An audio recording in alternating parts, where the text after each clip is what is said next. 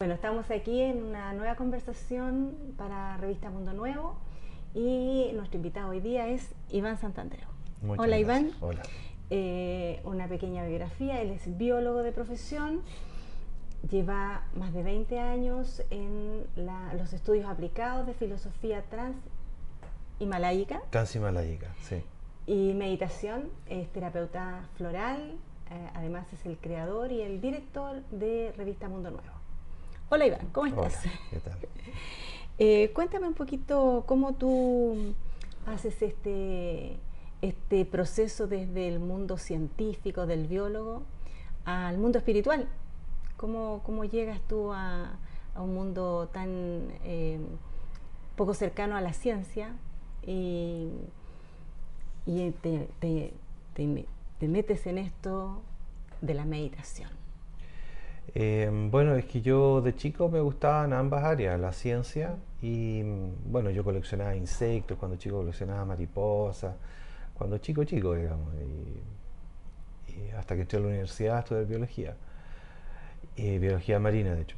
Y, pero en forma paralela, al mismo tiempo, me, me interesaba mucho Partí bueno, de, pequeño, o sea, de mm. chico partí con, leyendo a Love San Rampa, el médico del Tíbet, toda la colección de Love San Rampa. Investigué también de, los ovnis, eh, de la Atlántida y cosas así, hasta que entré a, ya en el colegio entré a la Sociedad Rosa Cruz. Y luego en la universidad me metí en un grupo teosófico similar a Teosofía entonces siempre seguí con, mm. como con estudios paralelos, como, como mientras estudiaba ciencia, también estudiaba como filosofía ancestral, antigua, filosofía perenne, leía los clásicos, a Platón, a Plotino, leía eh, filosofía oriental, Buda, mm. qué sé yo, eh, el Bhagavad Gita, mm. etcétera. Entonces siempre tuvo como una especie de programa paralelo, mm. como tenía un currículum oficial, y un currículum paralelo que iba formando con el tiempo, hasta que llegó un tiempo en el cual, después de trabajar 10 años en muchas empresas, como que entré en una crisis personal en la cual decidí no trabajar más para personas que solo buscaban... Mm su propio enriquecimiento, eh, les importaba nada el medio ambiente, no importaba nada la gente, las relaciones mm. laborales. Ellos querían como, como ganar dinero nomás. El mundo material. Entonces como que en algún momento fue tanto la, la, incongruencia de trabajar en lugares así que yo me sentía muy incómodo que, mm, que yo siento que mi alma no dio más y bueno, yo lo pasaba muy mal, la verdad. Eh, tenía, bueno, lo pasaba pésimo. Y en muchas áreas, para no mm. alargar la entrevista. pero, pero de alguna forma mi alma decidió hacer un cambio radical y decir, ¿sabes qué? Cualquiera sean mis, mis talentos, mis virtudes, mis condiciones, yo las voy a poner al servicio de, de, las personas que buscan el bien en el mundo. Mm. De, de, buscar la luz, buscar la armonía, buscar un, un mundo mejor. Y ahí como que se me, me, cambió la película completa. O sea, cuando hice ese propósito tan interno, me cambió tanto la, la película que, que, fue así como, como que al día siguiente era todo distinto y todo fluyó y todo funcionó.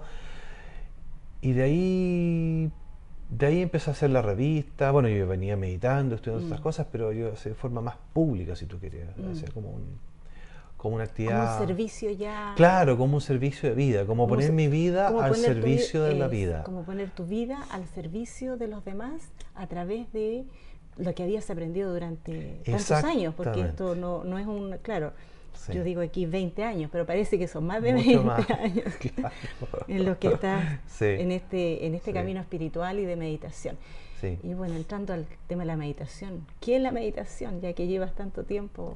Bueno, en la meditación hay distintos tipos de meditación, pero la meditación que, que, yo practico, que más, más afina a mí es, es una meditación eh, que se llama Raya Yoga, que es una raya es rey, es la meditación rey, que está que es un, yoga, un tipo de yoga, porque raya yoga tenemos el bhakti yoga, tenemos el hatha yoga, eh, laya yoga que es parte del hatha yoga, que el hatha yoga es físico, más el laya yoga que es la parte energética de los chakras, el kundalini. El bhakti yoga es un yoga devocional, básicamente, desde el corazón, desde la devoción. Y el Raya Yoga es un yoga que tiene que ver con, el control de la mente, con el, con, porque la mente es el controlador de, de, este pequeño mundo que es nuestro, nuestra personalidad, nuestro cuerpo, emociones y mente.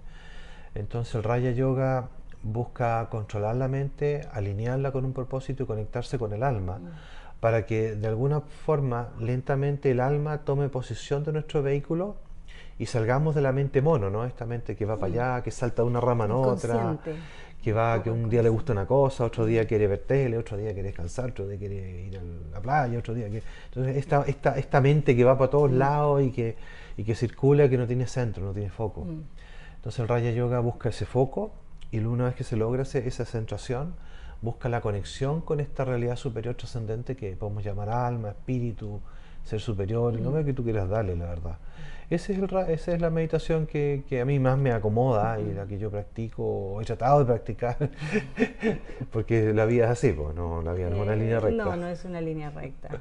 Entonces es lo que he tratado de practicar durante mucho tiempo. Y la meditación de luna llena. ¿Qué es la meditación de luna llena? La meditación de luna llena tiene que ver con, la alineación de nuestra alma con ciertas mm. constelaciones en el espacio. Mm.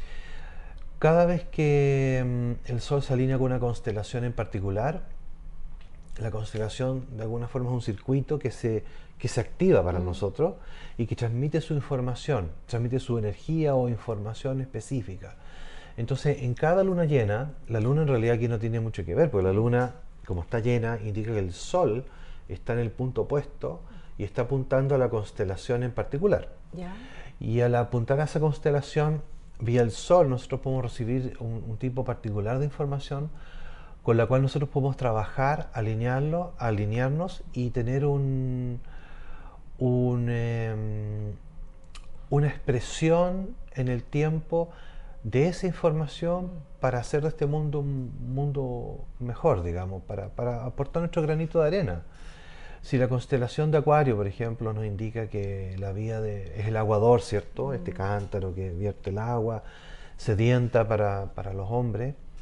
Este, si la constelación de Acuario nos indica como información fundamental el servicio, a lo mejor si nos vinculamos a la constelación de Acuario en enero probablemente, eh, nosotros podemos de alguna forma aprender a decir o, incorporar en alguna medida una información adicional a nuestra comprensión mm. Que nos brinda Acuario y podemos ponerla al servicio, en, la, vida diaria.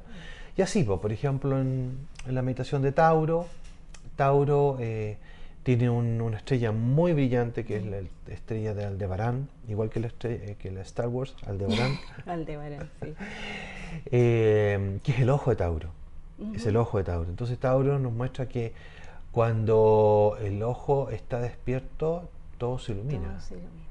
Entonces es el tercer ojo. Entonces no es que vamos a despertar el tercer ojo en Tauro, pero, pero ojalá podamos acceder en la mínima visión, en, una, mínima expresión a, una visión ampliada. Mm. que vamos a ver las cosas de otra forma. Entonces el ojo se ilumina. Cuando el ojo está despierto, todo se ve diferente. Mm y cuando está oscuro o en penumbra. Entonces, y así, cada constelación trae un tipo particular de luz que nos permite aportar eh, en nuestra vida personal y en nuestro medio ambiente, en nuestra casa, en nuestro trabajo, mm. en la universidad, donde nos, nos toque estar, hasta en una mm. cárcel si uno quiere estar. Eh, claro, porque imagino que esta energía, esta información que llega, nos llega a todos. A todos los que estamos en, acá, acá en la Tierra, nos llega toda esta esta información y podemos tratar de usarla, a tratar de asimilarla y es como una oportunidad, por lo que entiendo, como una oportunidad cada mes de, hacer algo eh, en pos de esta luz que viene. Efectivamente, es una oportunidad, es como la marea alta y la marea baja de la playa. Que me encanta ese ejemplo porque a todos nos llega la marea alta, pero si uno eh, está consciente del flujo de marea que ingresa, uno puede hacer un trabajo consciente y si uno no está consciente, acuérdate cuando uno está en la playa tonteando y de repente llega la ola y te, te revuelca. Te claro.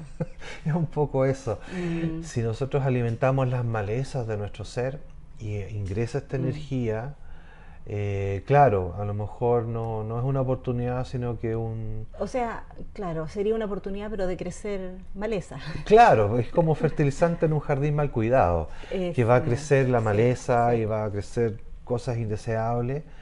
Pero si tenemos el jardín bien cuidado, el, pasto cortito, las malezas a mm. raya, y entramos con el fertilizante, que es este flujo de energía, mm. Eh, claro, el jardín se puede beneficiar, que el mm. jardín sería nuestro, nuestro ser, ¿no? Entonces, un poco eso, esa es la oportunidad que hay.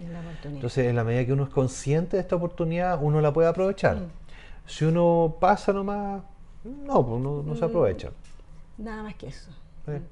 Dentro de, de los meses, cada mes tenemos una luna distinta. Eh, ¿Hay alguna que sea más importante que la otra o son todas como iguales en términos de importancia para nosotros, importancia energética? No, hay, bueno, el zodíaco parte por Aries y Aries es la primera luz, la primera luna llena relevante. Hay tres lunas llenas importantes en las meditaciones de luna llena, que son Aries, Tauro y Géminis, que representan el Padre, el Hijo y el Espíritu Santo en la religión cristiana. Es el comienzo del zodiaco. El comienzo del zodiaco, pero reflejan tres tipos de energías fundamentales, que son de primer, segundo y tercer aspecto o o como te decía, en distintas religiones tienen distintos nombres. En Brahma, Vishnu y Shiva, por ejemplo, eh, Osiris, eh, ya se me olvidan los nombres, pero en cada religión hay una trinidad. Es como, como, como un triángulo de energía que se forma. Entonces, Aries, Tauro y Géminis representan el primer aspecto, el padre, la madre y el hijo, que representan ciertas energías que fluyen y son muy importantes de participar porque nos permite encargarnos con esa energía durante para todo el año. Para todo el año, sí. Sí, sí, Y eso acá en nuestro hemisferio, ¿cómo se representa? ¿Cómo, ¿Cómo sería la partida de Aries? Como el comienzo del año. Claro, bueno, coincidentemente en el hemisferio sur, y particularmente en Chile, mm. Sí, coincidentemente, marzo, que sería como Aries. Aries, claro. Eh, se inician las actividades. Se inician las actividades. Se inicia todo, se, una coincidencia todo bien especial. Todo se, se reinicia, se, resetea en marzo, incluyendo las cuentas por pagar, ¿cierto? Todo, todo, todo. Eh, y, y, Aries parte típicamente en, marzo, entonces mm. es, muy coincidente, ¿no? Y, es el inicio del zodiaco que da la, el impulso, la fuerza del inicio porque es, eh, la, frase de, Aries es, surjo y desde el plano de la mente rijo o gobierno. Por lo tanto, parte mentalmente, uno se organiza en marzo, mm, se organiza con el calendario, con las cosas, surjo y desde el plano de la mente gobierno. Entonces uno puede como trabajar desde marzo mm. con Aries, luego en abril, mayo, Tauro y luego Géminis en, eh, junio o julio, lo que, mm. lo que coincida. Es una buena coincidencia, como, para tomar en cuenta por qué nuestro... Y para acordarse, partamos claro, marzo, partamos con, marzo, partamos con las lunas llenas como corresponde. Sí, sí. sí. Em, ¿Esta meditación es grupal o es individual? ¿Qué es más aconsejable? ¿Hacerla grupal o hacerla en forma individual? Esta es una energía que es bastante fuerte si uno logra eh, conectar con ella, mm. entonces se recomienda hacerla en forma grupal. Porque a diferencia de la meditación diaria individual, mm. de una conexión personal con tu ser superior, mm. alma o espíritu, como tú quieras llamarlo, esta es una, es una conexión que es extraplanetaria y que ingresa en energías que son muy fuertes en algunos casos y que si nos alineamos con ella eh, podrían sobreestimular algunos aspectos de nuestra personalidad que nosotros podríamos tener dificultades para mm. manejar.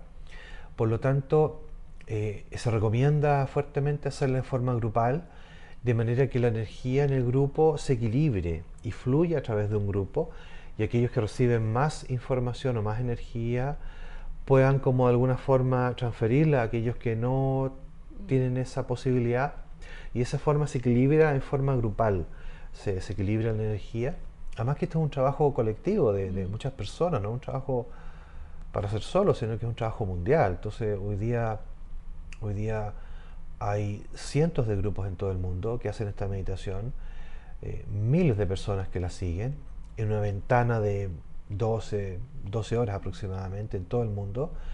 Y no es algo que yo inventé.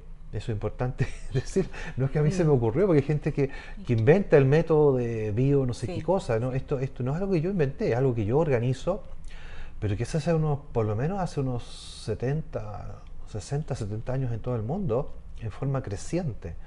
De manera que es una, uno se une a una actividad mundial, no es una actividad que se hace en Chile, en algún lugar, que alguien inventó. No es así. Entonces, estamos, formamos parte de un de una conciencia colectiva grupal que busca eh, traer luz, amor y voluntad a bien, al bien en el mundo, que se exprese a través de distintos formatos en 12 lunas en el, o 13 en el año. O sea, tú tomas ya un, formato que está establecido. Claro. Y ese es el formato que, que acá realizas en tu meditación todos los meses. Es una, claro, es una estructura que, que ya está, que está como organizada, que está puesta, puesta en marcha hace muchas décadas. Puesta en servicio ya hace mucho tiempo. exactamente. Y yo la rescato, la tomo, me parece que era un trabajo que era importante hacer en mm. Chile, no se hacían en ese formato al menos, porque hay encuentros de luna llena en unas plazas, hay distintas modalidades de acuerdo a cada persona, pero este formato no, no estaba puesto al servicio, como dices tú mm. Entonces a mí se me ocurrió eh, empezar a hacerlo con un pequeño, un pequeño grupo, dos o tres personas, de repente lo hice público, empezó a ir más gente y, y, bueno, llevamos Y esto lleva mucho tiempo. Más o menos cuántos años llevas ya en esto. Con un breve lapso mm. de interrupción cuando me hice activista de los transgénicos. Ya. y que ahí como que me... Te dedicaste a otra cosa por... O sea... Dedicaste un poco más la energía a eso. Creo que esto partió en el 2005, no sé, muchos, mm, más de 10 años, más, 15 años. 15 años. O más, a ver. Era el 2000, unos 20 años, fácilmente unos 20 años. sí, fácilmente unos 20 años, sí. Sí, mm. sí, unos 20 años. O sea, ya hay un, hay un recorrido en el, en, el, en el proceso acá en Chile. Sí. Más o menos. Y hay un grupo de personas eh, estables, constantes, que que les hace sentido, que participan mm. y que y que mm, y que la observan regularmente, mm. mes a mes o casi casi no faltan porque porque les hace sentido, digamos. No, claro, claramente. Eh, explícanos un poquito más el propósito de esta meditación. El propósito último. El eh, propósito último, así como para que quede bien eh, claro cuál es el propósito. Sí. A diferencia de las meditaciones o las actividades de relajación que, mm. son para sentirse bien, mm. para relajarse, para, para quitar estrés o para conectarse con uno mismo, o para un bienestar, esto no busca un propósito individual, mm. busca que nosotros seamos eh, receptores o seamos vehículos que puedan recepcionar cierta información y puedan transmitirla al mundo en su vida diaria. No como un sermón, mm. sino que como una actividad normal del día a día, en que, en que uno pueda em, de alguna forma este, en la vida diaria cotidiana ser un transmisor de esta información, de esta energía de cada una luna llena. entonces, muchos en la Biblia dice que un fuego, un carbón, no, produce un fuego. Pero cuando muchos carbones se encienden, son capaces de generar un fuego. Entonces esto es lo mismo. Cuando una persona eh, se enciende con la luz, con la información y con la voluntad que, recibe de esta, de, esta, de esta meditación, se une a, a, muchos carbones encendidos en el mundo y son capaces de, encender un fuego. Entonces el propósito último es que nosotros cambiemos la estructura, es lo que se le llama la masa crítica. Cuando hay un grupo suficientemente alto de personas que confluyen en un solo propósito, cambia la estructura del campo, si tú quieres, mm. para hablar de forma más científica, del campo informacional mm. del mundo y es capaz de mover ciertos acontecimientos mundiales en buena dirección. Ese es un poco el propósito último, como yo lo veo. Ya, ya estamos eh, en un propósito bastante eh, grande, interesante y con una proyección tremenda, cambiar nuestro campo energético del mundo. Siempre y cuando hagamos un trabajo personal. Por supuesto. Porque el cambio mm. parte por uno mismo. O sea, esto no, no, hay que olvidarse que esto es como es, el efecto secundario, de un cambio individual. Si yo no cambio personalmente, no ningún mm. cambio es posible, porque todos los activistas, todas las personas que, marchan y ponen pancartas y, se meten en la política, a veces olvidan de que para poder hacer cambios duraderos se requiere hacer un cambio individual personal. Mm. Y si tú no haces ese cambio, te encuentras con, lo que ves en la política, en el activismo, mm. que pelean entre ellos, se descalifican, eh, una especie de anarquismo. Entonces, finalmente, si tú no haces un cambio, no haces ningún cambio. O sea, no es todo como remar en la arena. Entonces, esto parte de, tratar de hacer un cambio personal individual. Y como efecto secundario, si nosotros todos hacemos un cambio, individual, como efecto secundario hay un efecto global. Ese, mm. es un poco el sentido. Mm. Es un gran sentido. Es un tremendo sentido. Em, ¿Cualquier persona puede participar de esta meditación o, se requiere tener algún tipo de condición especial? No, cualquier persona que le haga sentido, sentido... puede participar lo ideal sería como alinearse unos días antes, tratar de, buscar el propósito de esa meditación, leer sobre el tema, eh, informarse, tratar de tener una, una quietud especial durante los primeros, los tres días previos a la meditación, ojalá tener como un, ritmo, una, dormir bien, eh, tener una pausa, una actitud, una actitud, interior para recibir esta información esta energía. Es como cuando la gente va a misa, supongo, no sé, mm. que busca ese día tener como una... elevemos el espíritu. Sí, eso debería ser, claro. Elevemos, el espíritu, para poder ingresar al templo. Es un poco eso, porque el, mm. nuestro, el templo es en nuestro cuerpo. Son nuestras emociones mm. y son nuestros pensamientos. Entonces, si aquitamos los pensamientos, aquitamos nuestras emociones, aquitamos la respiración, y hacemos descansar adecuadamente el cuerpo, podemos estar más, más abiertos a recibir esta, este flujo de energía mm. y de información que nos provee cada constelación mm. vía el Sol. Mm. Me imagino a transmitirla también en Forma más pura. Es que si, si uno está muy, muy en el mundo, muy revuelto, revuelto, lo que va a pasar es que va a llegar la marea del flujo, porque a todos nos va a llegar el flujo de energía, y si hacemos un esfuerzo especial por vincularnos en esa condición, lo que vamos a hacer es alimentar mm. el malezal de nuestra vida, mm. el, basural de nuestra vida. Mm. Y ese basural crece porque aumenta la energía. Entonces nos vamos a ver envueltos en situaciones que no quisiéramos o que no son recomendables. Por eso es bueno mantener un, Más calma. una calma interior en, ese, un periodo previo. Pero cualquier persona puede acercarse a hacer la meditación y puede hacerla regularmente si le parece, digamos. No, claro, claro. Yo creo que eh, cualquier persona que se acerque va a sentir probablemente este flujo energético y de a poco podrá ir haciendo su propio proceso y entendiendo que es un servicio. Pienso, sí, sí, sí. Em, cuéntanos, ¿dónde se hace esta meditación? ¿En qué horarios? Eh, ¿cómo, llegar al, punto de reunión? Actualmente la meditación se está realizando en la Escuela de Medicina Vibracional que queda en Roberto del Río 2141 en Providencia, eh, cerca del metro Inés de Suárez, la línea 6.